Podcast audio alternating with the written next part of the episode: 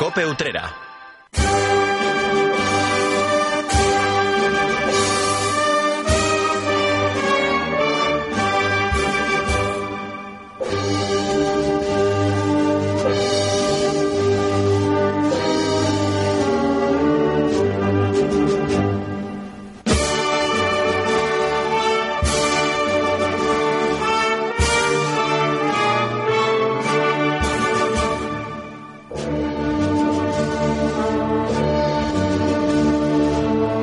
Temporada de la linterna cofrade llega a su fin.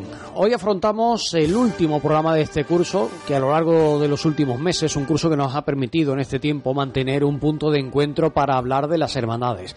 En esta semana hemos abordado la actualidad cofrade, hemos recibido a invitados, hemos también analizado todos los asuntos que son de interés. Por delante tenemos otros 60 minutos más para poner el broche a esta temporada, así que como siempre les invitamos a que se queden con nosotros y a que nos acompañen un día más. Les saluda Salvador Criado. Muy buenas tardes.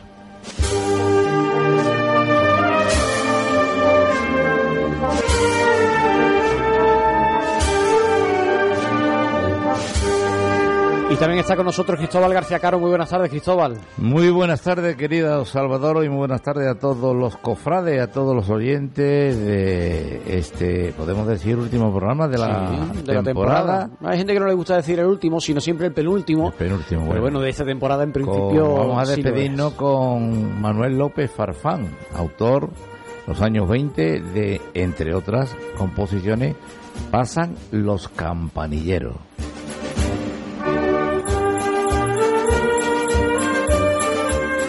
Alegría para Sí. lo que nos queda ya de, de verano y no sé si comenzaremos eh, todavía metido en verano o esperaremos al primer domingo Cuando de la gente ¿no? lo pida. Cuando- ah, que lo pida. Cuando la gente lo reclame, aquí estaremos nosotros aquí- para yo- empezar a quemar sé- incienso. Yo sé aquí que en Utrera hay un vestidor Sí. eh, de imágenes religiosas que dice ella se va a poner lo que ella quiere. Sí.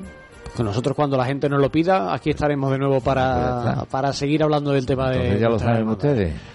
Pedí No lo que os daremos. muy prontito, déjennos descansar un poco, pero bueno, ahí estaremos cuando Pedí ustedes que lo os darán. Eh, prepararemos una nueva temporada, un nuevo curso con más contenidos y más temas que abordar.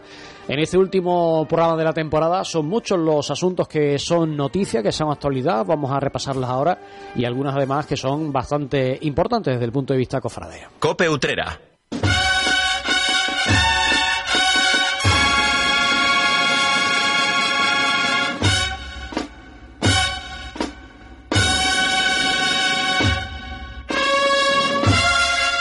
Y comenzamos hablándoles de la que sería la tercera coronación de una imagen en nuestra localidad, después de la Virgen de Consolación y de María Auxiliadora, porque la hermandad de nuestro Padre Jesús Nazareno está inmersa en un proyecto y tiene un objetivo en el horizonte que es precisamente coronar canónicamente a la Virgen de las Angustias, Cristóbal. Efectivamente, ya ha recibido el visto bueno del arzobispo de Sevilla, José Ángel Say. En una carta remitida a la cofradía, el prelado ha otorgado los permisos para iniciar los trámites necesarios, que no quiere decir que haya autorizado a que se corone. Bueno, pero no es poca cosa que, Por supuesto que sí. que dé visto bueno a, a que se inicie el proceso. Así comienza a prepararse un camino que llevaría a conceder este importante reconocimiento a la dolorosa más antigua de cuantas procesionan por las calles de Utrera. Eso que quede claro también. Se hablan, hay muchas imágenes dolorosas antiguas, pero esta es la más antigua que procesiona. Este es el argumento fundamental esgrimido para solicitar la coronación, lo que le llevaría a ser la tercera imagen de la ciudad en lograrlo. Los dos casos anteriores fueron coronaciones pontificias, otorgadas directamente por el Papa, teniendo como protagonista a la Virgen de Consolación 1964 y a María Auxiliadora 1981. El hermano mayor de la Hermandad de Jesús Nazareno, Antonio del Castillo, ha explicado a esta casa, a Cope Utrera, que se trata de una iniciativa de la que se habló por primera vez hace años y que ahora se ha retomado tras haber planteado esta inquietud un grupo de hermanos.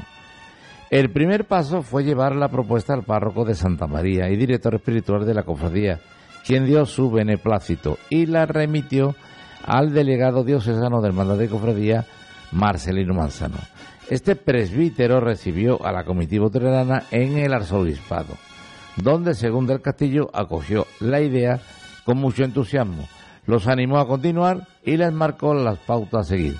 Tras ese encuentro, la hermandad preparó una solicitud formal. Empezamos con el trámite, con las solicitudes, con un pequeño estudio devocional de la Virgen, en el que explicábamos los motivos que nos llevaban a, querer coronarla, una pequeña bibliografía, algunas fotos que nos insistió Marcelino, que le enviásemos, sobre todo algunas que fuesen antiguas, y una vez hicimos esto, él lo vio y lo pasó al arzobispo, pues nos reunimos aquí en Utrera y nos dio una nueva orden, que fue una solicitud directa al arzobispo con el visto bueno, además del director espiritual y mío como hermano mayor, de don Marcelino. Este proceso culminó con la contestación de José Ángel Say, en que da luz verde a continuar con los trámites correspondientes. El hermano mayor ha explicado que su intención es celebrar ahora un cabildo general que está previsto en septiembre para seguir avanzando con el procedimiento a seguir. Señala, él, señala como año el 2025, esa, eh, podría materializarse ese año la coronación. En paralelo, desde la entidad penitenciaria se está ya trabajando en la puesta en marcha de un proyecto de caridad y acción social que habitualmente se plantea cuando se solicita una coronación canónica. Así, la comisión está en contacto con técnicos de Carita y de otras entidades con los que se están analizando los distintos proyectos que tienen sobre la mesa para elegir el más idóneo. Y de una dolorosa a otra, de la Virgen de las Angustias a la Virgen de la Paz. Y es que sus posibles visitas a la barriada que lleva el nombre de esta titular de la Hermandad de los Aceituneros ha quedado ya por escrito de forma clara en las nuevas reglas de la cofradía del miércoles santo. El arzobispado ha aprobado el documento presentado por esta hermandad en el que plasman las normas que rigen su funcionamiento diario. En esta actualización Además, la entidad penitencial ha querido contemplar las posibles visitas de la Dolorosa al citado barrio. El nuevo hermano mayor de los aceituneros, Manuel Jiménez Mato, ha explicado a Coputrera que la regla se ha reflejado ahora que pueda celebrarse ese acto, cuando la Junta de Gobierno considere que hay motivo para llevarlo a cabo. Así, el documento no señala ningún plazo temporal concreto, marcando solamente que deba desarrollarse durante el mes de octubre. Tampoco se refiere a la posibilidad de que el traslado se realice en anda o en su paso procesional, con lo cual se deja abierto también a la elección de la propia Junta de Gobierno. En los últimos tiempos, dos han sido las ocasiones en las que la Barriada de la Paz ha recibido la visita de la Dolorosa que tallara Manuel Ramos Corona. En noviembre del 2010, por el cincuentenario fundacional de la Hermandad y en febrero del 2014, con motivo de las misiones populares que se celebraron en la localidad. Y no dejamos de hablar de la Hermandad de los Aceituneros porque hoy tienen cultos. Hoy se celebra la festividad de San Pedro. Pues coincidiendo con dicha onomástica, con dicha festividad, está programada una Eucaristía a las nueve de la noche en la parroquia de Santa María de la Mesa y vamos a hablarles de cómo queda el mapa en lo que a la presencia de sacerdotes de presbíteros se refiere y cómo afectan los cambios pastorales que hoy ha anunciado el arzobispado de Sevilla a nuestra localidad. En concreto, el luterano Marco Antonio Fernández Rodríguez ha sido nombrado párroco de San Pablo, que es el nombre de la parroquia que atiende las pedanías de Trajano y Pinzón, así como Altroval. De esta forma, compatibilizará este nuevo cargo con su labor como párroco de San Juan Bautista y de San Roque en las cabezas de San Juan. Este es el único nombramiento que afecta directamente a los vecinos de Utrera, ya que el resto de parroquias se mantienen sin modificaciones. En cualquier caso, también hay cambios para el luterano Plácido Manuel Díaz Vázquez. Deja de ser párroco de San Pío X de Sevilla y pasa a desempeñar el puesto de vicario parroquial. A ese trabajo, además de a su labor como delegado diocesano de Pastoral Gitana, se sumará en, la, en el próximo curso el de capellán del Hospital Dr. Muñoz Cariñano de Sevilla, antiguo hospital militar. Y hablándoles de sacerdotes, hay uno que es noticia que estaba destinado en nuestra localidad cuando en el año 36 fue asesinado cuyos restos además están en la parroquia de Santa María y que va a ser beatificado. Se trata de Miguel Borrero Picón. Nació en la localidad onubense de Beas, 6 de diciembre de 1873. A nuestro municipio llegó en 1923, tras ser nombrado vicepárroco de Utrera el 26 de febrero de ese año. Con 52 años de edad, este presbítero fue detenido el 19 de julio del 36 por interesarse por varios detenidos, entre ellos el sacerdote Antonio Urquiano, ejercía su ministerio en la iglesia de Santa María de la Mesa. Unos días más tarde, el 26 de julio, fue asesinado en la prisión local, permaneciendo actualmente su cuerpo enterrado precisamente en la citada parroquia. Escuchamos a José Leonardo Ruiz, catedrático de Historia Contemporánea. Todo esto ocurre por odio a la fe y odio a la Iglesia y todo lo que todas sus manifestaciones, es decir, por un lado los hombres que pertenecían a la, a la Iglesia y a todos los enseres materiales de la Iglesia. Y cambiando completamente de asunto, les vamos a hablar del potaje gitano que se celebraba este pasado fin de semana en uno de los patios del Colegio Salesiano de nuestra localidad. Y Cristóbal, vamos a contarles cómo se desarrolló esa velada. Pues ya saben ustedes, como cada año organizada por la Hermandad de los Gitanos, este evento, en esta ocasión, rendía homenaje al matrimonio formado por los cantadores Pansequito y Aurora Vargas. En el caso de él, a título póstumo, tras fallecer pocas semanas después de darse a conocer el reconocimiento. La cantadora acudió a Utrera acompañada por su hijo, quienes recibieron el cariño del público en un acto en el que se recordó la trayectoria de ambos artistas. Así se expresaba Aurora Vargas tras recoger el tradicional obsequio con la olla y el carro como símbolo del potaje gitano. Quiero Utrera, me he divertido mucho en Utrera, he trabajado en Utrera, he ganado mucho dinero en Utrera, porque siempre se han acordado de mí aquí en el potaje. Tengo muy buenos recuerdos de Gaspar, de Cuchara, de Gaspar de Perrate, de José de la Buena, de todo, de Bernarda, de Fernanda, que la felicito por sus 100 años. Y mi homenaje se lo dedico a él. Y el de él, con el permiso de todos ustedes, se lo voy a dedicar a su gran amigo que él tanto admiraba y quería, y el de más arte del mundo y el mejor maestro, Curro Romero. Pues precisamente de Curro Romero, que estaba entre el público acompañado por su mujer. También estuvieron presentes el delegado del gobierno de la Junta de Andalucía en Sevilla, el director del Instituto Andaluz del Flamenco y el hermano mayor de la Hermandad de los Gitanos de Sevilla, entre otros. En el acto también intervinieron el hermano mayor de la Hermandad de los Gitanos Utrera y el alcalde, entre otros. Esta edición, la número 67 del potaje gitano, comenzó con sones autóctonos como son los del cantador Rafael Utrera, que se encargó de abrir la velada. Con sus cantes se iniciaba un festival que más tarde recibió la veteranía del gaditano Juanito Villar.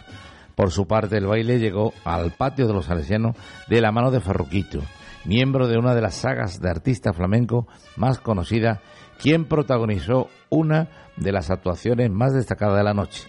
La segunda mitad del certamen, que fue presentado por el periodista Juan Garrido, arrancaba con la voz de uno de los cantadores más importantes del actual panorama flamenco, como es Israel Fernández. Mientras el colofón a la velada llegó en forma de cuadro flamenco bajo el nombre Esencia y Compás, con varios artistas que pusieron el broche a una cita ineludible de la programación cultural utrerana que permite recaudar fondos para llevar a cabo proyectos de caridad por parte de la hermandad. Cope Utrera.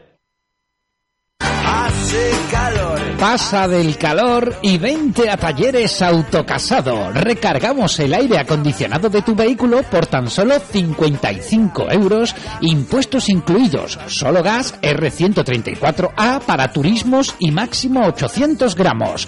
Talleres Autocasado te recarga el gas de tu coche para que no pases calor por tan solo 55 euros. Talleres Autocasado, técnicos especialistas en electromecánica, chapa y pintura.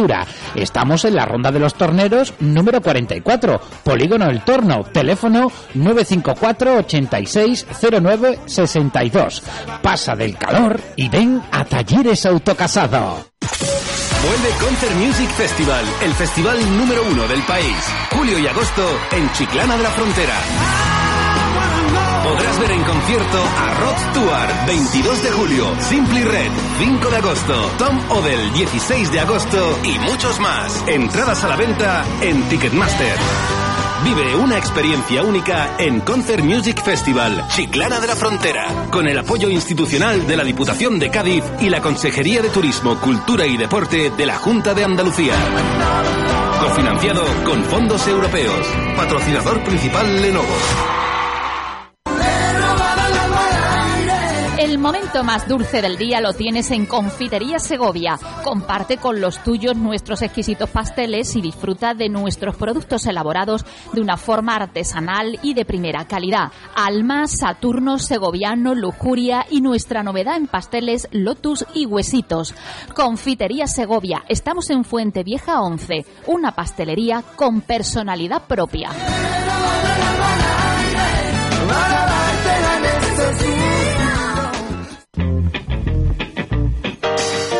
Estación de Servicios Petroulla en Utrera cumple seis años ofreciendo combustibles con aditivos de última generación con biosidas para prevenir la proliferación de bacterias.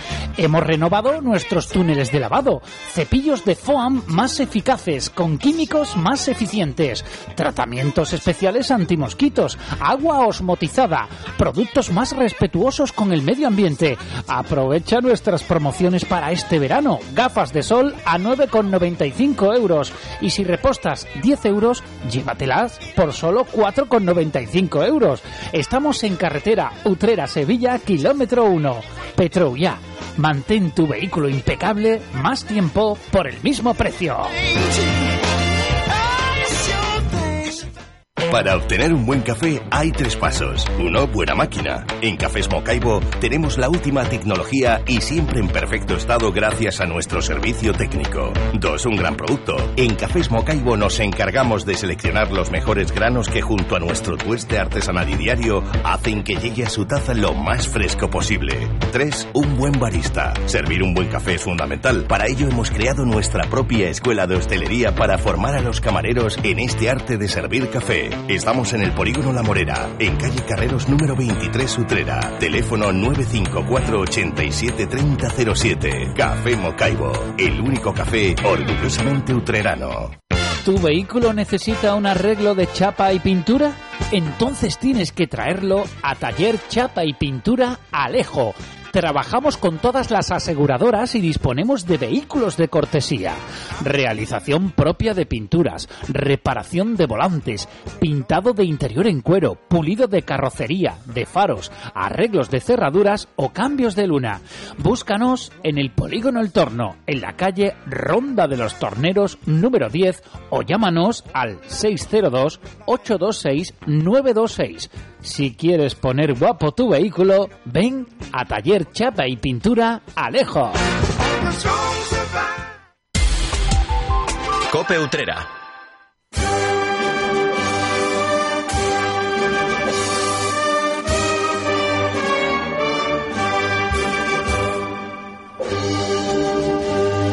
Seguimos compartiendo el último programa de la temporada de la linterna cofrade y no queríamos marcharnos de vacaciones sin hablar de la nueva etapa que afronta ahora la Hermandad de los Aceituneros.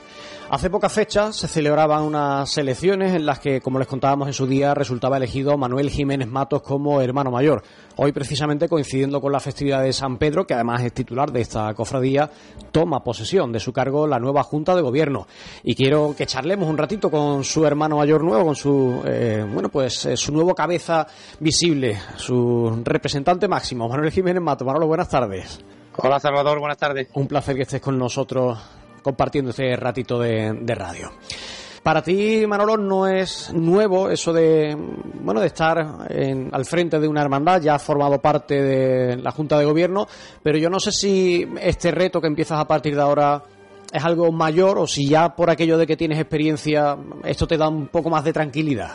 Bueno, es verdad, es cierto lo que dices, que son ya ocho años trabajando como primer teniente hermano mayor, aparte de otras temporadas que he sido miembro de junta anteriormente.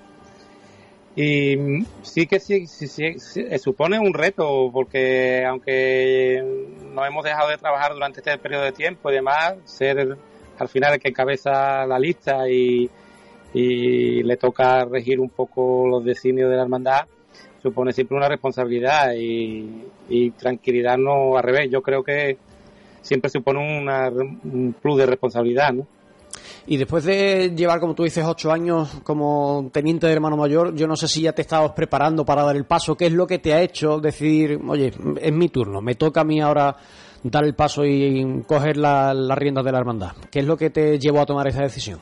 Pues el sentido de la responsabilidad, nada más. No te creas que, ha sido decir, no, me presento y ahí voy adelante. Eh, cuando Miguel fue nombrado hermano mayor en su segundo mandato, ya cuando nos reunimos en su día con, para tomar posesión y demás, la intención que él tenía era que yo fuese la persona que continuara eh, esta etapa, ¿no? Que fuera después de él terminar sus dos mandatos, fuese yo la persona que tomara la rienda de la hermandad. Pero eh, vino la pandemia también y también te surgen dudas porque son un periodo de mucho trabajo, mucha responsabilidad, mucha la hermandad no ha dejado de tener actividad y con retos importantes, ¿no?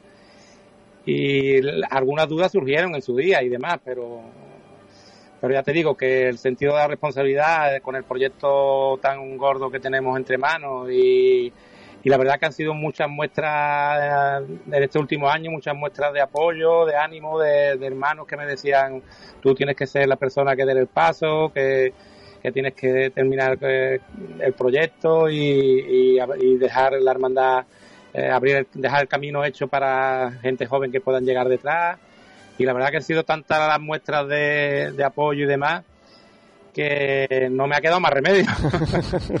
no ha quedado más remedio, como tú dices, no, no, es porque tú lo hayas decidido, sino porque te han animado a decidirlo, ¿no? Has visto que... Y en parte también ha habido, una, ha habido unas circunstancias que, la verdad, que, al final, Miguel, como tú sabes, eh, desde hace un año, unos meses para acá, pues ha tenido el hombre algunos problemas de salud, que gracias a Dios, pues está ya recuperándose y me ha hecho durante ese tiempo que no ha estado al 100% y ha tenido que, estar en reposo y atendiendo su reponiéndose de sus intervenciones eh, médicas, pues me ha tocado ya ejercer las funciones de hermano mayor. Y cuando me he dado cuenta, pues estaba ya formando la nueva candidatura para hacerla para presentarla eh, justo después de Semana Santa, que es cuando se abrieron los plazos de, de presentación de candidatura y demás, con lo cual ya te digo, Mm, no me da tiempo a ni siquiera pensar, decir qué voy a hacer, sino que poco a poco y en el día a día y en el trabajo de la hermandad, cuando me he dado cuenta ya estaba eh, presentando la candidatura. Te ha dado no todo tiempo a, replantear todo ni siquiera. Eh, Manolo, has hablado de esos ocho años que tú ya llevabas en la Junta de Gobierno, hemos hablado de, del que hasta ahora ha sido hermano mayor de Miguel Arciniega. Mm, tengo entendido que buena parte de precisamente esa anterior Junta en la que tú estabas como teniente de hermano mayor y donde estaba Miguel Arciniega como hermano mayor, buena parte de esa Junta de Gobierno continúa contigo ahora, con lo cual tampoco es que haya habido muchos cambios en el día a día o no vaya a haber mucho cambio, sino que al final el grupo más o menos en línea generales en la mayor parte sigue siendo el mismo, ¿no? Efectivamente. Eh, creo que no he hecho la, no he hecho los números, pero un 60% aproximadamente son los, son mismos son los mismos miembros de la anterior junta que repiten en diferentes puestos, porque también habría que hacer algunos pequeños cambios para darle paso a gente nueva eh, que, van a ir en cargos de, de responsabilidad, gente nueva con nuevas ideas, con nuevas ímpetus y, eso también te facilita, me ha facilitado. eso, te da además la tranquilidad de saber que esa gente con la que tú estás ya sabes cómo funciona, cómo trabaja y bueno, que sabes cómo se puede desenvolver en el día a día de estos cuatro años que empiezan ahora, ¿no?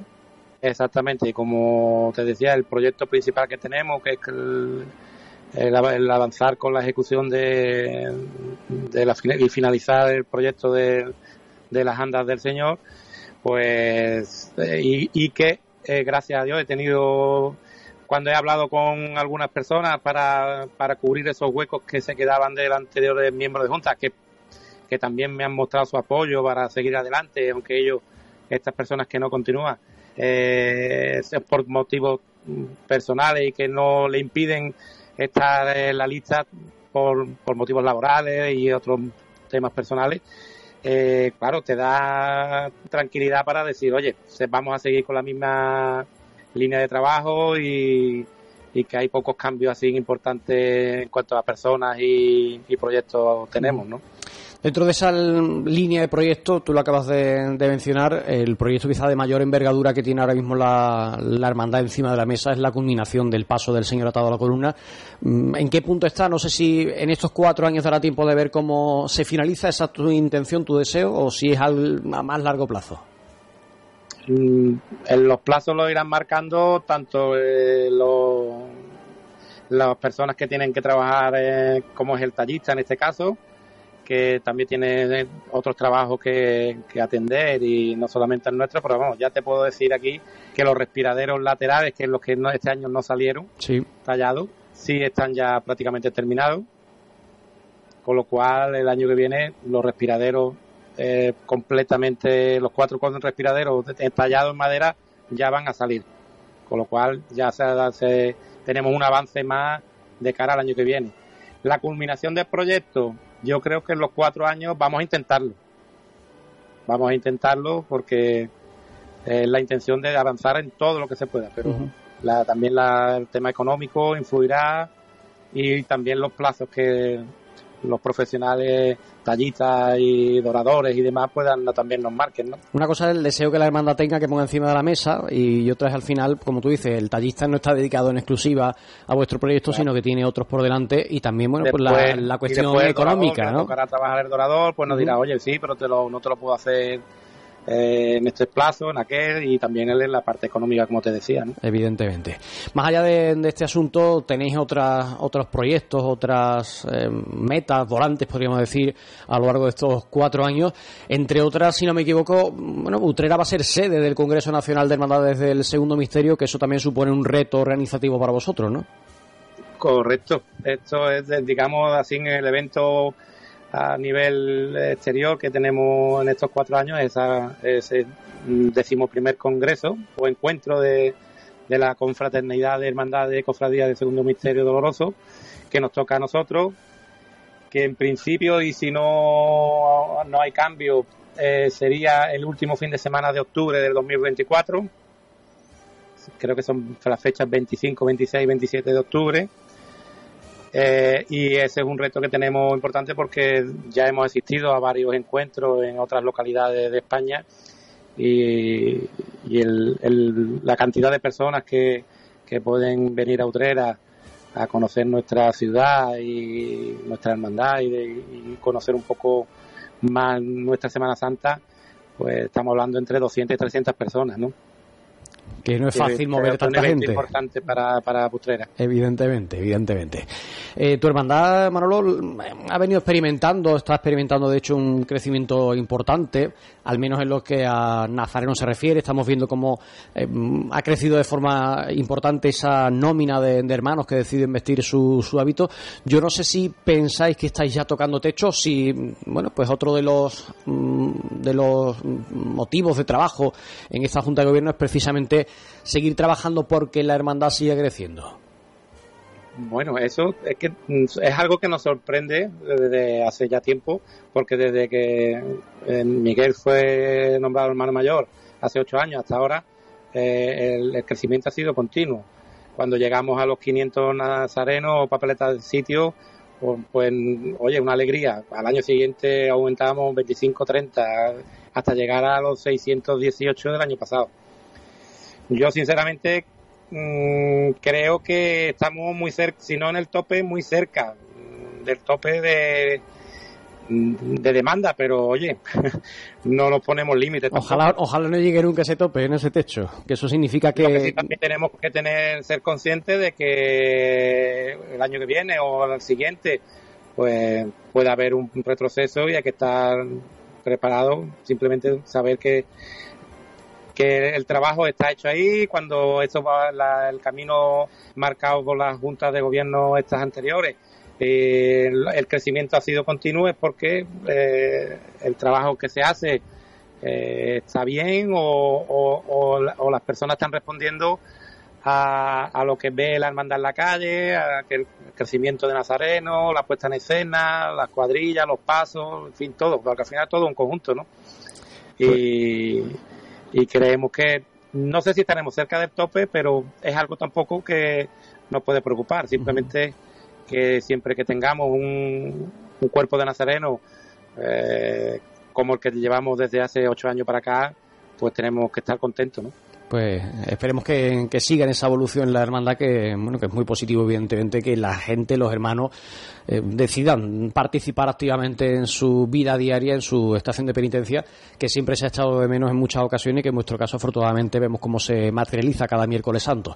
Y ya por terminar Manolo entre nazareno costalero el personal de, de ayuda externa y de la organización de cofradías y demás la hermandad que sale más de un 75% de la cuota de hermanos sale a la calle ese día. Que no es poca cosa, desde luego.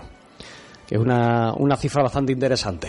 Eh, decía que por terminar, cambiando ligeramente de asunto, ya que, hablo contigo, recientemente habéis recibido el visto bueno del arzobispado a las nuevas reglas de, la hermandad. Cuéntanos así en líneas generales qué cambios fundamentales tiene con respecto a las anteriores, qué es lo que os ha llevado a modificar, a actualizar esas reglas. Bueno, la modificación de reglas es algo que nos exigía por parte del arzobispado, está exigiendo a todas las hermandades que se adapten a las nuevas normas diocesanas y entonces nosotros ese trabajo lo empezamos hace ya un tiempo. Eh, se han ido haciendo modificaciones conforme se han ido enviando borradores a tanto a nuestro director espiritual como a la autoridad eclesiástica en Sevilla y cambios significativos mm, pues lo que marquen las normas diocesanas y adaptarlas a nuestra forma, a nuestras fechas, nuestras fechas de culto, nuestra, eh, nuestras reglas, la parte específica, digamos, de la hermandad. Y, y como hace poco que ha salido la noticia también, que se ha incluido lo que la Virgen, la vinculación que la hermandad tiene con la Barriada de la Paz, pues de alguna forma se ha incluido un apartado, un artículo en las reglas donde en caso de que cualquier junta de gobierno decida hacer algún tipo de evento de, de, misión eh, y de sacar la, la Virgen para alguna celebración especial, sea la Barriada de la Paz el lugar donde, donde se lleve y siempre contando con el respaldo eclesiástico, por supuesto, pero que de alguna forma se quede reflejado y vinculado esa, esa unión que hay con la hermandad con la Barriada de la Paz.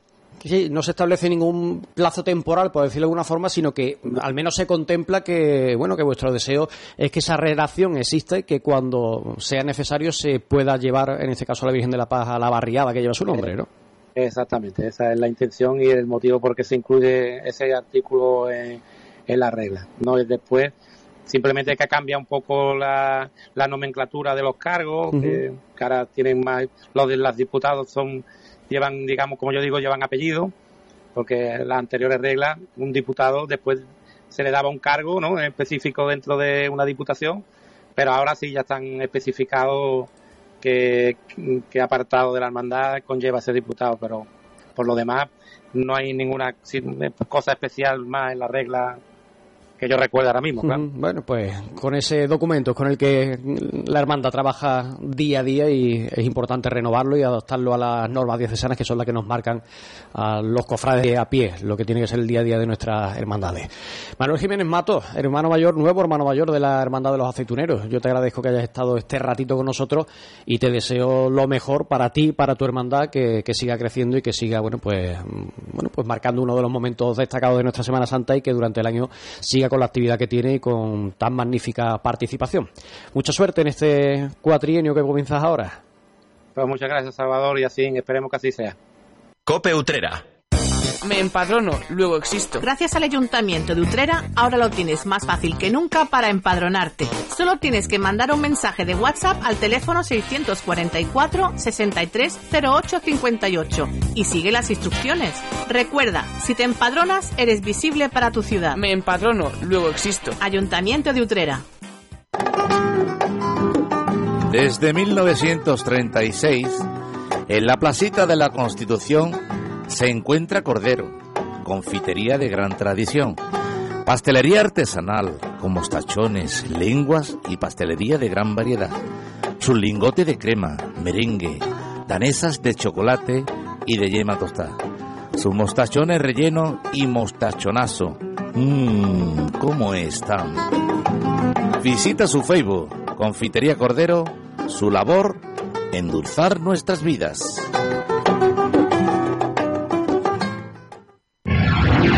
Conéctate a iVivo, tu compañía de internet móvil y fijo. Disfruta de tu internet sencillo, sin límites de descargas, permanencia ni costes ocultos. ¿Vives en el campo? Tienes internet.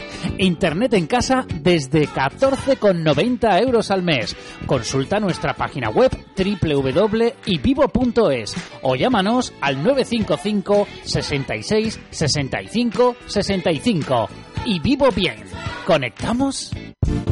¿Sientes que necesitas ayuda? Isabel Marchal, psicóloga general sanitaria. Cuatro másteres en terapia psicológica y con experiencia clínica. Mejora tu bienestar y calidad de vida. Ansiedad, depresión y estrés. Todo tipo de adicciones, problemas con la alimentación, crisis, miedos, fobias y obsesiones. Problemas emocionales y de conducta. Terapia familiar y de pareja. Niños, adolescentes y adultos. Primera sesión gratis. Calle Álvarez Quintero número 11. Teléfono 602-517-175.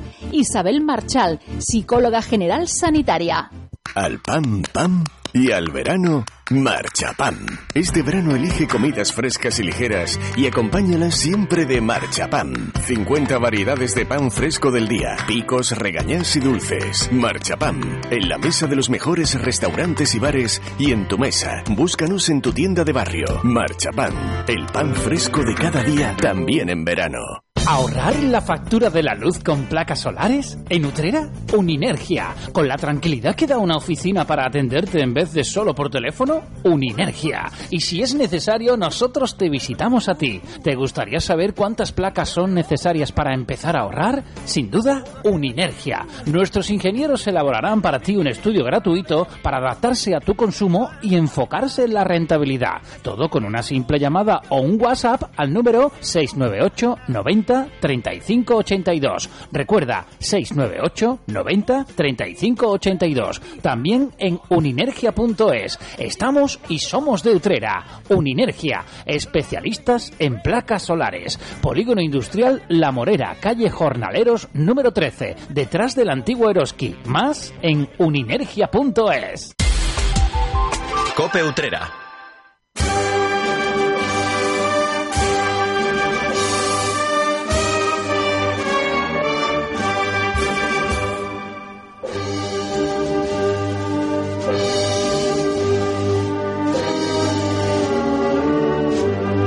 Continuamos en el último programa de esta temporada de la linterna Cofrade. Son las 7 y 37, ya casi 38 minutos de la tarde y afrontamos la última tertulia de esta temporada con voces que ustedes como siempre conocen y que van a analizar bueno pues todos esos asuntos que son de interés, que son de importancia y que hoy además pues traen cuestiones importantes que les venimos contando desde primera hora de la mañana y que también les hemos repasado en el tiempo dedicado a la actualidad cofrade de nuestra ciudad. Para hacer posible esta mesa de, de debate, de tertulia, de análisis, tengo con nosotros ya a Raimundo García. Muy buenas tardes. Buenas tardes. Muchas gracias por estar una vez más. A ti. A pesar del calor. No, no, Pero, eh, no te quejes que te he puesto la- el aire acondicionado. ¿eh? Maravilloso, ha sido la entrada ha sido gloriosa.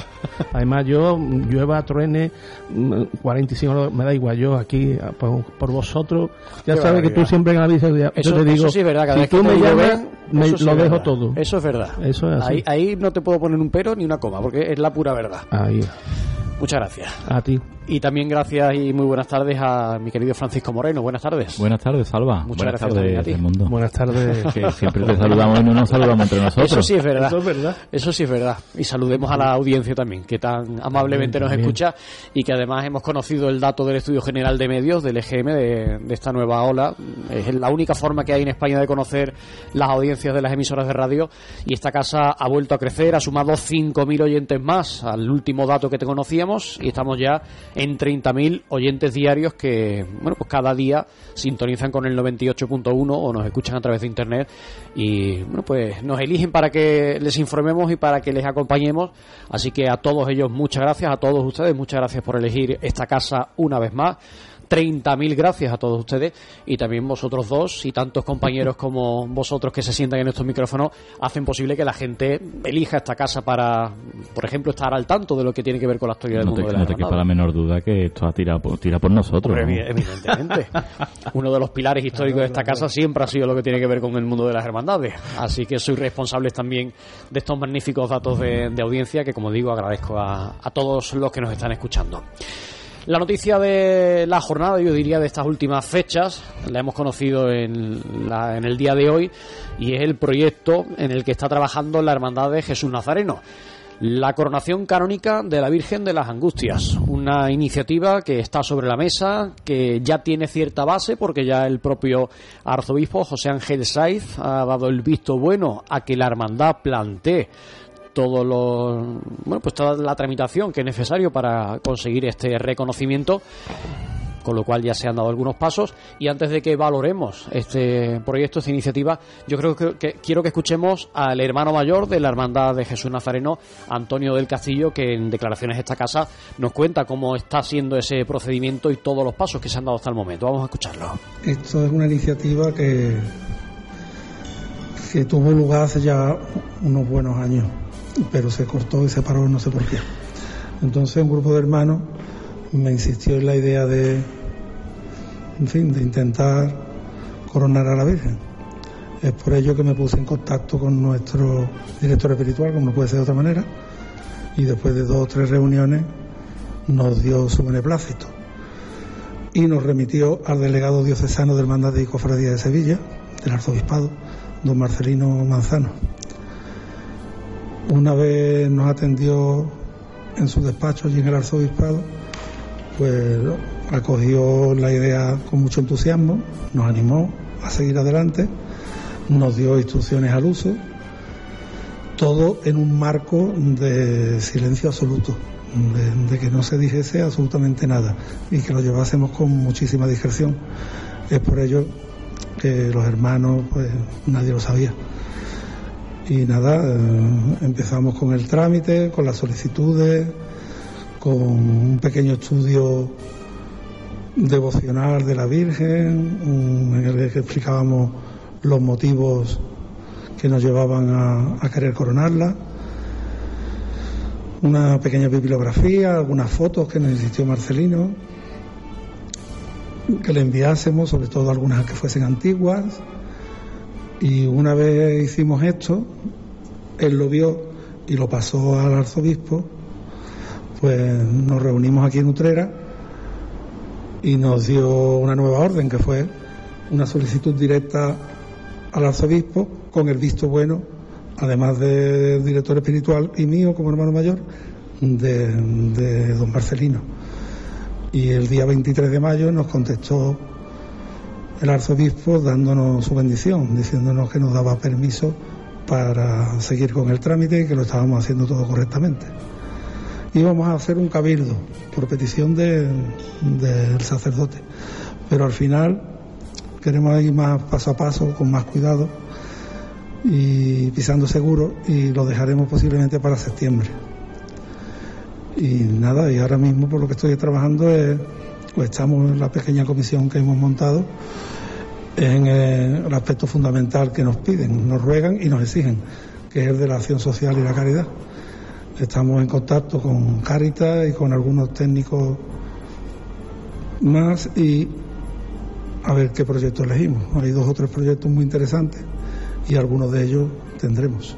Pues yo creo que queda perfectamente explicado todo lo que se ha ido avanzando hasta el momento, los pasos que se han dado y que mejor que el hermano mayor de la hermandad, Antonio del Castillo, para ponernos al tanto, para ponernos al día de todo lo que se ha hecho hasta el momento en torno a ese proyecto de la coronación canónica de la Virgen de las Angustias. Antes de escuchar vuestras valoraciones, voy a saludar también a mi querido Curro Martínez. Buenas tardes, Curro. Buenas tardes, Zarba. Muchas gracias por estar una vez más con nosotros. Bu- buenas tardes, Curro, ¿eh? Un abrazo. Verte y escucharte aquí. Bueno, pues quiero escucharos. Em, Voy a empezar por Raimundo, por aquello de que yo además sé que tú esto lo has trabajado de forma callada y muy de cerca. Eh, cuéntame tú un poco en primera persona o cómo lo has vivido, lo que te parece, y ahora escuchamos también a los compañeros de mesa. Pues la verdad es que yo nunca había tenido una experiencia como esta, bueno, en lo que a mí me ha tocado y lo que he podido colaborar hasta ahora. Y es muy bonito, la verdad, ha sido, por un lado, eh, ha sido, digamos que, que algo evidentemente lanzado y empujado por la hermandad, pero siempre hasta ahora se ha estado a expensas de lo que dijera nuestro director espiritual, eh, don Gregorio Manzano también, después en segunda instancia, y ya en tercera, pues evidentemente el arzobispo, ¿no? que el que nos ha dado el visto bueno final. Pero bueno, mm, son meses ya de, mm, no voy a decir duro trabajo, porque ha sido más que nada, y eh, ha sido todo preparatorio, conversaciones, reuniones, tampoco ha sido, digamos, ahora luego vendrá ya lo más, lo que sea más trabajoso quizás. Pero la verdad es que mm, ha sido bonito, interesante. Eh, este hombre me ha gustado mucho, eh, el encargado de de la hermandad de que yo no lo conocía. Y... una persona muy muy agradable además de tratar. Sí, sí, sí, por eso te digo, encantado, vamos, y además está con nosotros siempre con los brazos abiertos, intentando siempre eh, ayudarnos, eh, poner, digamos, lanzar puentes para que pudiéramos seguir adelante. Y la verdad es que hasta ahora todo han sido facilidades por ahí, ¿no? En cuanto a, a tanto a a don Joaquín, como a este hombre, como al señor arzobispo, todo ha sido facilidades y bueno, como ya teníamos el visto bueno, pues ya se le ha dado, porque como bien ha dicho Antonio, nuestro hermano mayor, pues lo primero que se nos pedía era no tanto silencio como que, bueno, eso, que no le diéramos tampoco pábulo al tema hasta que no supiéramos que, que estaba aprobado y que, y que iba para adelante, ¿no? Entonces ahora ha sido cuando se ha dado publicidad al tema. Em, ¿A ti te ha sorprendido a nivel personal, Raimundo, el poner en marcha este este proyecto? Yo no sé si tú te esperabas en algún la momento verdad es que trabajar en La verdad es que yo no, yo, yo no, no sabía del tema hasta que Antonio me lo me lo me propuso, en fin, a colaborar con la comisión y tal y y entonces pues la verdad es que yo no, no, no lo sabía ni, ni tenía conocimiento, ¿no? Pero, pero ya digo, es un tema bonito porque además, en fin, la coronación de la Virgen es darle, eh, creemos que, se lo merece y que, bueno, que, que y, y, ya digo, demostrado por porque se ha aprobado, luego no hay nada en contra, digamos. Ahora la hermandad tiene que hacer una serie de, de, de cosas de, de, en fin una, siempre no hizo siempre no ha hecho mucha mucho hincapié. Eh, primero eh, se ha hecho un esfuerzo grande en hacer un, un, un informe como ya he dicho muy detallado con fotos con en fin con el tema histórico y etcétera. Y, y luego pues ahora eh, queda la, la parte de, de colaborar con un tema de caridad que tenemos que, o hacer un proyecto o más bien nosotros apoyar un proyecto para que pueda pueda digamos que que, sí, es una tener esa vertiente, una vertiente habitualmente cuando se plantea una coronación se, se, pone en marcha en paralelo un proyecto de este, de este, tipo de y nada y ya digo yo, la verdad es que no no conocía que, que fuera el tema ahí tan eh, así, eh, tan, rápido y la verdad es que ha ido hasta ahora, han sido meses, pero bueno, que está, está yendo fluido, la verdad. Y los dos Franciscos de la mesa, Curro, por ejemplo, los dos, me da igual. Eh, no sé si os ha sorprendido la noticia del proceso del proyecto en torno a la solicitud de la coronación canónica de la Virgen de la Angustia, si os lo esperabais, ¿cómo habéis recibido esta noticia? Pues para mí ha sido una sorpresa grata, por cierto, y nada, todo eh, una, la coronación lo que es eh, dar realce a una vocación, ¿no? Y la Virgen de las Angustias, pues aquí en Utrera la tiene bastante. Ahora sí que es verdad que ojalá eso es un, un proyecto largo. Sí, sí. Y que ojalá pues pues lo consigan, ¿no? Porque sería un hecho, sería una fecha importante para, para la ciudad de Utrera, ¿no? Así que nada, ahora lo que hay que preparar es lo que ha dicho Raimundo, un proyecto de caridad y dinero para pagar la corona. No, corona no, no quieren corona nueva. No quieren corona en todo, nueva. En, en todo caso, eh, Sí. ¿cómo se dice? Engre- Sí. em- em, reforzar o engrandecer o, mm, Sí. o no sé cómo se dice. Se me acaba de ir el- el ver- la palabra. Enriquecer. Enriquecer, Enriquecer. efectivamente. Eh, enriquecer la bueno. actual. Eh, Pues eh, no ellos se, tienen no, se, no, se, no les gusta a la curia Sí, exacto. Ni al anterior ni a este que se hay una planteen serie de nuevas. puntos que son, digamos, que te lo imponen en cierta forma, ¿no? Uno de ellos es ese también, sí. Y bueno, y, y como tú decías, a medio y largo plazo, se prevé que bueno, pueda ser para 2025, como muy pronto, porque bueno, ya sabéis que hay una una Un algo. una, una gran cantidad de peticiones en, y en- en el 25 si, si esta sale si esta sale adelante en ese año a mí ya de golpe se me vienen tres coronaciones en la provincia para ese año. Claro, la Virgen el- del Rocío de la Redención de Sevilla Capital que se habla para ese año la Virgen de los Remedios de Estepa que también se está hablando para este año y sería la Virgen de las Angustias en un año además en el que estaríamos de celebración por el 350 aniversario del patrono con lo que ya en su día comentó aquí el hermano mayor del Redentor cautivo con una celebración de un santo entierro grande con lo cual sería un año muy de mucho movido realce. desde el punto de vista cofrade nutrera. Exacto, se, se debería darle mucho realce a, a todo en conjunto, la verdad que sí. Francisco, Bueno, para, para- para mí es una sorpresa, grata sorpresa como ocurro y, y- y, hombre, bienvenido sea. Sí es cierto que, que, que, que lle- que eso conlleva detrás mucho, mucho trabajo y, y, y- y un- y una inversión caritativa y de trabajo enorme. Eh, yo lo que siempre he, he pensado es, mm, por lo menos desde mi humilde opinión o lo que yo siempre he conocido, que yo no sé las devociones mm, penitenciales, por decirlo de alguna manera, o llamarlo de alguna manera, en Utrera, si, del tirón que tiene o la devoción que tiene. Yo recuerdo que en su momento la Veracruz y Santo Entierro, o Santo Entierro y Veracruz, planteó también la coronación canónica de la Virgen de los Dolores en su momento, creo recordar. Eso se quedó ahí porque entonces la, eh, el palacio pues era mucho más restrictivo en hubo este tema. firmas. Sí, sí, era mucho más restrictivo en este tema. Era mantener lo, lo que era extraordinario. Lo que era extraordinario. Ahora parece ser que con este obispo, con, eh, con este arzobispo, pues eh, se está enfocando, que, o está enfocando la religiosidad popular, pues haciéndola más fuerte, ¿no? Y si para una hermandad que tenga, pueda tener devoción, pueda tener más aceptación, pueda atraer, evangelizar a través de una coronación, pues pues es el momento, ¿no? Porque es que lo está consiguiendo, ¿verdad? Eh, Me parece la última también que se dijo en, en, en Sevilla fue la Virgen del Baratillo, que no sé si es la- el año que viene. Esa es un poco la idea también que te transmiten, ¿sabes? Que va por ahí, como tú Por el tema de la religiosidad popular, Sí, ¿no? Maneras sí, de evangelizar. De evangelizar, exacto. Bueno, pues bienvenido sea entonces si es por ese por ese por ese hecho. Si es cierto que para mí no por lo no porque sea la Virgen de las Angustias, la Virgen de las Angustias o la Virgen de la Amargura que es la que me toca a mí o lo que sea, estamos convirtiendo desde mi humilde opinión lo extraordinario en algo ordinario. Las grandes devociones en Sevilla eran las que estaban coronadas canónicamente. Vuelvo a repetir que es mi humilde opinión. Amargura, la Esperanza de Triana, la Macarena y aquí Nutrera la Virgen de Consolación y Auxiliadora. Además son dos coronaciones pontificias. Fueron con bulas papales. Para mí, bienvenido es.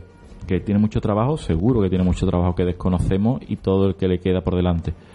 Y, y sobre todo, que sé, que sé que es algo importante que siempre te piden desde Palacio, es esa obra social que, que, que es necesaria y que, que seguramente será uno de los puntos fuertes.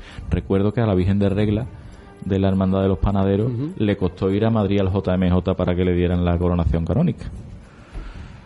Pero bueno, cada, cada tiempo Claro. lleva sus cosas. Eso. Esto, esta- este proyecto, si finalmente bueno, pues se materializa, culmina con ese acto en torno a la Virgen de la Angustia, puede abrir la puerta a que otras hermandades de Utrera también lo soliciten, que lo plantea. Antes hablaba Francisco de, en su día, la Virgen de los Dolores de la Hermandad de la Veracruz, que pueda retomar ese proyecto o que pueda mm, otras hermandades, la de los gitanos, por lo que supone la Hermandad de los Gitanos en, en torno a la gente de, de etnia gitana y cómo han canalizado a través de la hermandad, bueno, pues la religiosidad, las creencias de, de los gitanos en Utrera o cualquier otra dolorosa. ¿Pensáis que eso puede servir un poco para abrir la puerta y, solicitar otras coronaciones? Yo creo que sí. Yo creo que sí, la verdad, porque antes, eh, corona- la, eh, coronar una virgen, antes, como ha dicho aquí Francisco, eh, era algo, digamos, extraordinario, ¿no? Y sí que es verdad que eso le abre las puertas a las demás hermandades. Oye, que tiene su derecho. Sí, sí, aquí no estamos criticando Aquí nada. No, ¿eh? no, para Ah, nada. Al ah, contrario, él, él no, mismo no. está diciendo que, que todas las cosas, que el primer paso, que el primer paso está dado, que, Sí. que, que el arzobispo, porque te lo ha aceptado con- y con una Mm. y con una Sí, base sí. documental y sí, justificado, sí. razonado. Que, y, y al hilo de lo que ha preguntado Sarva, pues entonces con esa petición al arzobispado, esos requisitos que hay que cumplir, pues no veo por qué no se puedan intentar hacerlo las demás hermandades, ¿no? Eso ya es cuestión de, de cada Además, uno. las hermandades son libres de hacerlo. Después llegará el prelado de turno, el arzobispo de turno, Dar- el que tenga que su- decidir sí o no. su En el caso ¿no? de la hermandad de Jesús Nazareno, en el momento en el que ya tienen ellos, además por escrito, una carta en la que José Ángel Saiz le dice: Os doy la autorización, el permiso para que Iniciar los trámites. iniciar los trámites, eh, os, os otorgo los permisos, dice literalmente, para iniciar los trámites necesarios. Hombre, mm, muy feo se tiene que poner para que al final esto no lleve Claro. a buen término, porque cuando el obispo ya te dice, tira para adelante, que tienes mi beneplácito, si no estuviera a favor de, de este proyecto, pues en su día, en las conversaciones que dice Raimundo que han tenido desde la hermandad, ya les habrían dicho, no, eso no está- porque no eso- para eso está claro. evidentemente. Al principio es una propuesta que te tienen que, que digamos que eh, lo primero eh, es que te digan, vale, haz esto, esto, esto, esto, y te iré pidiendo cosas, tú las vas haciendo, y finalmente el proyecto se presentará a Palacio y se, y se dirá si, si hay posibilidad o no hay posibilidad. Es decir, tú llega un momento que a lo mejor te dicen, pues no, pues entonces, escucha, se, se acabó. Pero si te dicen que sí, pues ahora es cuando viene, como tú dices, el trabajo más gordo, es más fuerte y, y- Claro. y lo que es más comprometido viene ahora. El arzobispado supongo que hará un seguimiento de, la, de los Claro, actos y claro. las actividades que haga la hermandad. Entonces, Sí, sí, sí. pues nada, el primer paso es importantísimo, está dado ya, que como tú has dicho, que le ha dado la autorización el arzobispo. Eh, Raimundo, no sé si pregunto demasiado o si tú tienes conocimiento de tanto. A partir de ahora, ¿qué? Sé que hay un cabildo, que lo ha dicho Antonio de Castillo, exacto, un cabildo para lo primero es hacer un cabildo que además nos lo han dicho que tiene que eso es necesario absolutamente claro. Y entonces pues será el cabildo y si y si los hermanos dan el beneplácito pues eh, se empezarán a dar los pasos no evidentemente ya los pasos lo fundamental es poner en marcha ese tema de caridad y mm, eh, sí, eh, hacer un estudio, hacerlo bien y, y, y hacer, hacerlo por, por convencimiento y porque la hermandad cree que así debe ser. Y, y luego enfo- enfocar todos los temas porque yo creo que es un tema que como tú has dicho es, es un tema de, de evangelización es un tema que yo creo que se que que se, se pueden plantear mucho, muchas aristas en positivo, no en negativo, para, para, para, para que esa, que esa coronación tenga un, un es decir, tenga mucho más de lo que pueda que, tener. que deje un sustento detrás, una, Eh, una- exacto, darle, algo darle- exacto, que, detrás que- del propio hecho de la se, mm, que se que se haga algo que, lo- que pueda tener posteriormente pues pues resultados no entonces eso yo creo que bueno, se planteará se replanteará la comisión habrá que hacer una comisión más grande y meter a gente ya específica para cada tema y, y será un tema pues ya digo yo creo que que tendrá mucho trabajo pero pero bueno eh, como dicen sarna con gusto no pica no pues pues a, seguir a seguir para adelante y a, y a seguir hombre yo digo que yo creo que es un proyecto muy bonito verdad, por lo, y por lo que yo he visto que estoy un poco en el tema es bonito Que además eso, es como decía, no sé quién lo comentabais, mm, sirve indudablemente en el momento en el que se pone el foco sobre la Virgen de las Angustias y más en la hermandad de Jesús Nazareno, que por desgracia la devoción a la Virgen eh, muchas veces queda eclipsada por la fuerza que tiene el Señor, que tiene Jesús Nazareno. Si se pone el foco sobre el- la Virgen, eso al final hace que Eh, crezca más la Exacto, devoción, la torno a devoción ella. también, también va a ganar seguro mucho Bueno, pues esperemos que llegue a buen término, que los pasos que se vayan dando sean firmes y, sobre buen terreno y que podamos ver ese proceso culminado. Espero que el cabildo, que ese cabildo pues mm, sea mm, numeroso, que va, casi toda la gente, que no sean los cabildos como normalmente nos encontramos. Sí, pero tú sabes que cuando, que cuando hay algún asunto mm, Sí, fugoso, entre comillas, o importante, al final la gente, sí la gente responde más. en, el, en el- en el trámite diario, la gente le cuesta trabajo, pero cuando hay algo que realmente le interesa, y yo creo que este es un tema que le interesa a los hermanos de la Nosotros me hermandad, estoy acordando que batimos el récord de participación en unas elecciones, cuando el- en las elecciones famosas con, con Juan y con, y con Jesús. Aquello fue tremendo. Yo me acuerdo, no se me olvida en mi vida cuando yo fui a votar y yo me encontré aquello, yo me quedé, claro, yo esperaba ahí como siempre, ¿no? Y resulta que la cola llegaba hasta casi en San Juan Bosco, vamos, impresionante. Yo me quedé anonadado. Y lo grande fue que yo creí que el cura diría, diría Joaquín, bueno, porque íbamos a estar en vez de estar a las 9 hasta las 11, yo- porque va, un ratito más y ahí pum, pum, pum, hasta que votó todo el mundo. Fue, fue impresionante. Entonces, eh, eh, se demuestra lo que tú dices, cuando hay mucho interés o ahí pasa algo extraordinario, pues la gente eh, en aquel momento respondió de una Se manera del sofá. tremenda, sí, sí.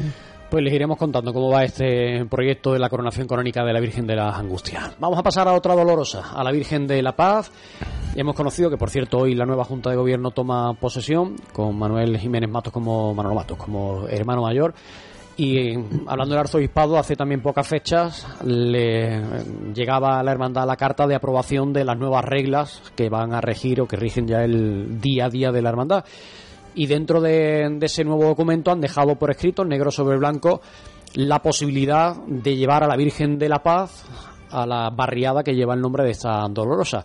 En los últimos años la hemos visto en noviembre del año 2010 por el cincuentenario de la hermandad y en el año 2014, en febrero, con motivo de las misiones populares que se celebraron en nuestra localidad.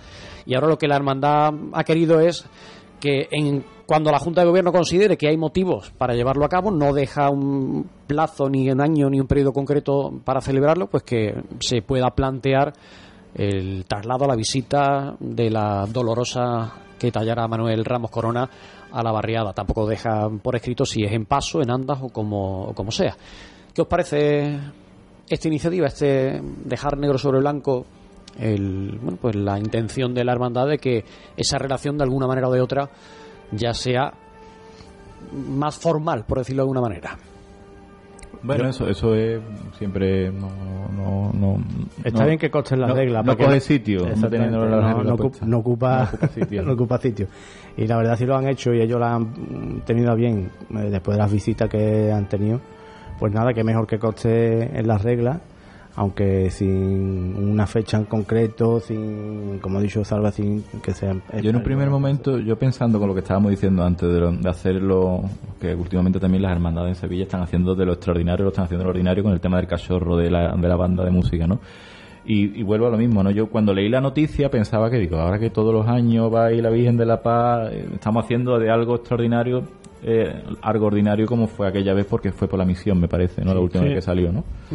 Pero veo bien que se recoja en la regla como algo mm, Eso también facilita mucho, porque el día que se plantee una visita de la Virgen de la Paz ya no tendrá, ya no será algo extraordinario porque está recogido en regla, con lo cual Y eso y eh, no hay que pedir un permiso especial al arzobispado. Claro, eso es, eso es, eso es el motivo, entiendo yo que eso será el motivo. Y, y dentro, además de todo eso, aunque eso se especifique la- en la regla, a nivel interno, en el reglamento interno, pues ya se preparará eso, se dirá o se dejará dicho, pues esto tiene que ser de tal manera, de tal manera, de tal manera, para los que vengan después, porque no vamos a estar siempre por desgracia, Eso, ¿no? eh, es la- es es la otro tema. de nosotros, ¿no?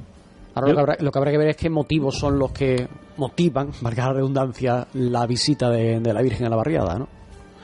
Pues sí, pero yo creo que cuando lo han hecho es porque porque encuentran razones para, para hacerlo. Yo siempre digo que yo siempre siempre igual la, la, la Junta de Gobierno o claverías son la- las máximas autoridades en cada hermandad y lo que decidan bien decidido está porque por algo por algo es porque son los que conocen el percal y conocen las necesidades y lo que pueden necesitar y yo creo que, que- que bueno que les vendrá bien y que considerarán que, que es algo que se formaliza de alguna manera aunque aunque no es que le, se haga lo extraordinario y ordinario, porque se- si no hay una fecha, no hay eh, exactamente una razón, pues, pues eso, habrá una razón Yo entiendo que más por, por eso, por lo que Eh, estábamos hablando, de exacto, lo que habéis por, los- explicado. por los que vengan después. Eh, ¿Vosotros estableceríais un periodo concreto, es decir, uno cada cuatro años, por aquello de que cada junta, o cada cinco, cada diez, o cada vez No que... es que no hay tampoco un porqué, ¿no? No hay un... algo que te llame la atención, algo que Hombre, te- yo creo, como habéis dicho, que también otra razones esta que estamos hablando es eso, el, el no tener que pedir unos permisos extraordinarios porque ya está recogido, pero luego pueden ser ellos los que los que encuentren una razón, motivo, claro. un motivo, eh, un, en, en un momento determinado, un año y a lo mejor otro año no. O, o en un- o a lo mejor en, eh, en dos años sale dos veces y luego ta- ta- tarda tres veces en salir otra vez a, a la barriada. Digo yo, vamos, en fin, eso yo, ya digo, ellos son son los que mandan en esto y, y razones tendrán. Bueno, pues Además que el año de la misión se puso de engalanada totalmente la barrera de la Paz. Mm. ¿eh? La Virgen durmió allí, vivió, vivió unos días unos con, con los vecinos, fue en Andas y volvió en el paso, creo que de la Virgen del Dulce Nombre, si no recuerdo mal. Llegó incluso un manto de la Macarena a la Virgen Sí, de la sí, Paz en sí. ese regreso de vuelta a Santa María. Bueno, pues veremos cuándo será la próxima vez que la Virgen de la Paz visita la barriada que lleva su nombre. Y antes de marcharnos, y como estamos en el último programa de la temporada, me gustaría que hiciéramos un pequeño, al menos, balance de lo que hemos vivido a lo largo de este, de este curso. Desde la imposición de la medalla de oro de la ciudad María Auxiliadora hasta el trío itinerante de la Virgen de Consolación, la Semana Santa con todo lo que ha traído, las glorias con todo lo que ha traído. Tuvimos también en, en otoño la procesión extraordinaria de la Virgen del Socorro, también salió de forma extraordinaria el Beato Ceferino. Tuvimos en noviembre la procesión de la Virgen de- del Socorro, que se supone que a partir de ahora queda instituida en ese mes. Hubo modificaciones y se mm, rebautizó, renació, o como queramos llamarlo, el- la visita de la amargura al geriátrico, de la Virgen de la amargura al geriátrico con una nueva estética y un nuevo formato. eh, y no sé, seguro que se me olvidan actos y, y convocatorias. ¿Cómo lo habéis vivido? ¿Con qué os quedáis? ¿Hay algo que recordéis Yo, de forma especial? Mm, Para mí lo- eh, la salida de, de la medalla, la entrega de la medalla a María Ujú. Auxiliadora, yo creo que eso ha sido este año, bajo mi punto de vista. Eh, eso ha sido el punto álgido de- de- del año cofrade, digamos, entre comillas, de la Semana Santa, que como siempre, este año, después, eh, año dos después de la pandemia, pues ha sido un poquito más pleno todavía que, que el año pasado, el año anterior, ¿no? Y bueno, pues yo me quedo con, eh, especialmente me quedo con eso. Francisco. Yo estaba, ahora te estaba escuchando, haciendo la recopilación de todo, y yo tengo memoria de pez, ¿eh? No, no, me, no me acordaba de la mitad de las cosas. Y yo de hormiga. Y- Para, para eso estoy yo, para recordaros las cosas. Y, y coincido con, con Curro, quizás el, el punto más álgido el- habrá sido para mí, para mí es la medalla de oro que recibió, medalla de la ciudad que recibió la Virgen de Don Bosco, no la que sale en el paso el día 24, sino la verdadera, la que está en el camerín, Que hacía 42 años que no que salía. no salía. Aquel 29 de octubre. Exactamente, y creo que, que fue un momento por muchas cosas, por, por la gente que faltaba, por la gente que, que la ha querido tanto, por, por, por muchas cosas, y, y creo que ha sido el, el momento álgido. Igual que, bueno, recuerda también que la Virgen de Consolación ha salido en ese trío itinerante, bueno, ya ha salido en otras ocasiones anteriores. Es verdad que, que hemos tenido un poquito de todo y que ha sido muy intenso. Cuando tú lo estabas recordando, ha sido muy intenso, que es verdad que la Virgen de, de Rosario, después la de Socorro, Tuvimos un otoño muy entretenido. Un otoño que habitualmente en otoño sí, sí. estamos muy tranquilos en Utrera y este otoño pasado fue muy concurrido Sí, de actos. porque es una época del año que no había cosas y ya estamos metiendo más cosas. Falta, creo que Sí, lo que pasa es que de, de noviembre to- están- de todo lo que hubo, cosita. de todo lo que hubo, lo único que se supone que se mantiene, de todo lo que hubo, se supone que solamente se mantiene la procesión de la Virgen del Socorro, porque lo de María Auxiliadora fue algo extraordinario y lo de la Virgen de, del Rosario, hasta donde tengo entendido, fue algo también extraordinario, salvo que el día de mañana la hermandad lo establezca en su regla. Bueno, y la, y la Virgen de la Amargura que seguirá saliendo. Bueno, sí, me refería de procesiones con todo el voto de una procesión. Sí, sí. La Virgen de la Amargura sigue saliendo en octubre visitando las Algo nos inventaremos para. Bueno, lo de la Virgen de la Paz está establecido que sea en octubre también. Eh, Raimundo, ¿con qué te quedas de este curso? Mm, Yo, pues digamos que quizás dos cosas. Um, una, como ha dicho Curro eh, y, y Francisco, el, eh, en la celebración, la conmemoración de la entrega de, de la medalla a María Auxiliadora, que creo que, que le da más impulso, si cabe, a la devoción de María Auxiliadora aquí en Utrera, que creo que es una de las devociones principales y yo llevo muchos años diciéndolo, ¿no? Que, que ese día 24 de mayo es uno de los días grandes de Utrera, indudablemente, pero no solo eso, sino la vida que tiene la Capilla del Carmen con la Virgen allí enfrente, ¿no? Eh, al frente, quiero decir. Yo creo que, que es una devoción que este año ha sido muy señalada. Luego, mm, creo que casi un año en conjunto mm, bueno y, y, en, en conjunto en cuanto a todo no la Semana Santa ha sido mi opinión ha sido pues bueno de lo más brillante no Ha sido Después- plena, que hacía años exacto. también que no teníamos una Semana yo Santa creo plena. que, que, vamos yo he tenido esta Semana Santa una alegría tremenda como ha ido todo y todas las hermandades Mm, luego hay sus, luces y sus sombras, ¿no? Siempre, como estoy hablando del, del corpus, que, que si podía ser más o menos, eh, en fin, importante, se, le podía, se le debía quizá dar más importancia, pero bueno, eso es muy difícil porque, porque hay lo que hay, ¿no?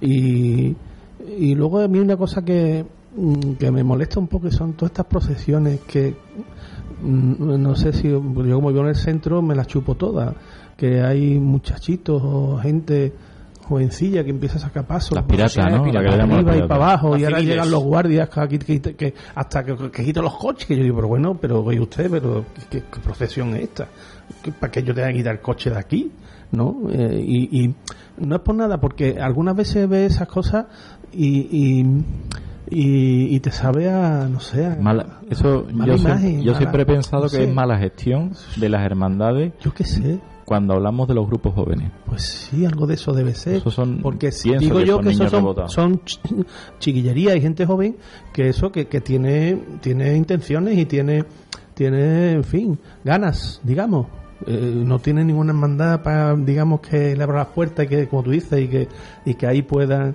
desarrollar esa esas intenciones esa ganas sin embargo de esta manera pues desluce un poco no sé algunos momentos llega llega a mí particularmente ¿eh?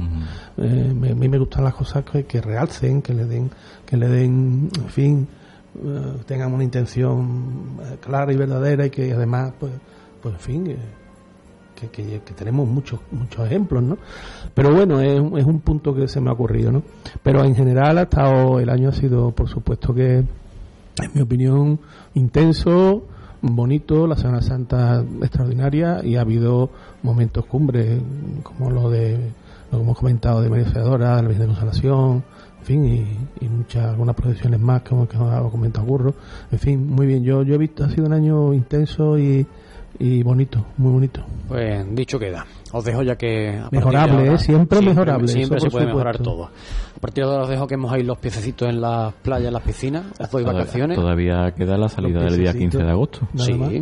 sí es verdad sí sí Como siempre. Que además siempre. suele mover mucha gente, suele ir mucha gente Viene a la, gente, viene la gente de la playa, saca los piececitos del agua y se vienen aquí a, a pedirle la, Los tres deseos, ¿no? Los deseos a la Virgen, sí, sí, sí. Lo que mueve eso, ¿eh? Pues Es sí. Increíble. Y sin necesidad de convocatoria, ni de carteles, Sí, ni de sí, sí. nada que, que tenga que ver con, con las redes sociales, ni nada de esto.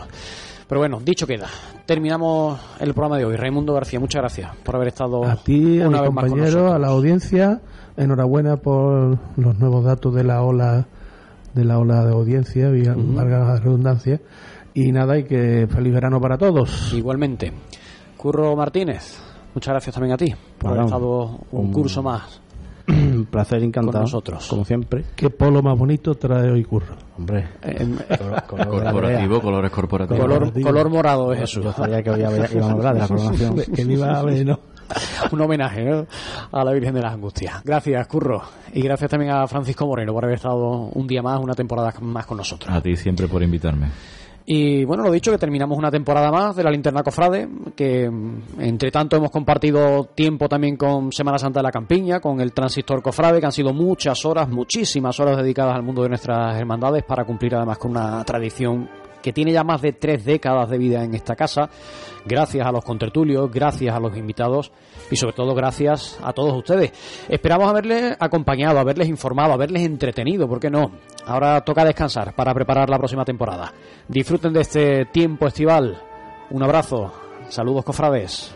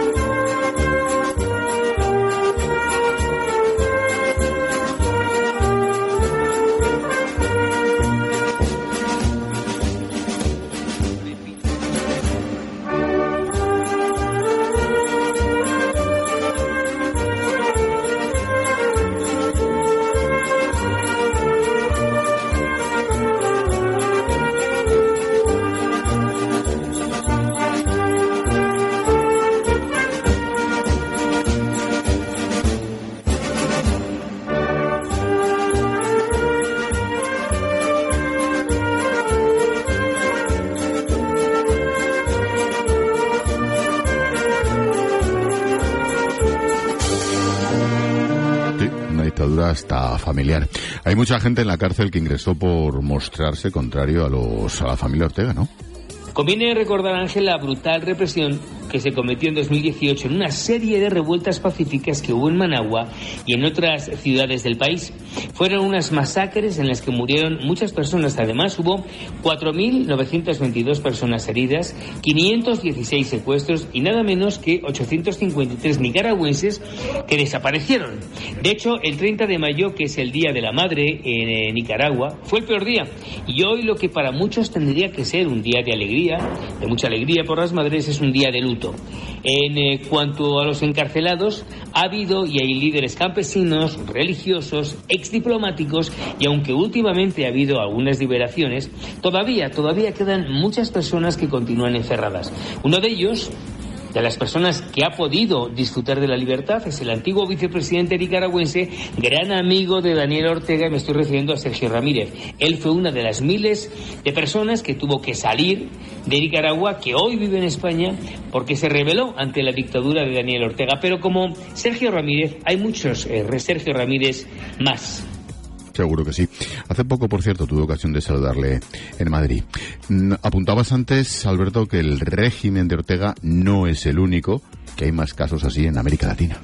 Hay algunas dictaduras de extrema izquierda que son muy visibles, como la cubana de los hermanos eh, Castro, hoy con eh, Díaz Canel, la venezolana de Hugo Chávez, hoy con Nicolás Maduro, o la nicaragüense de, de Daniel Ortega. Y eso no podemos olvidar, ese gran fantasma del populismo que recorre gran parte de América Latina y que en ocasiones tiene trazos ciertamente dictatoriales.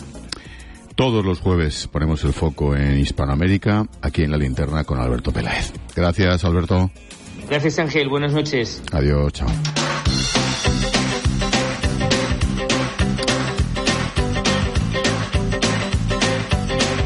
Hemos contado noticias, ahora escucha las voces del día. Pedro Sánchez y Alberto Núñez Feijó. Hola, Necane. ¿Qué tal, Ángel? Tras conocer los datos del IPC, Sánchez ha dicho que nuestra economía va como una moto y algo que cuestiona el líder del PP.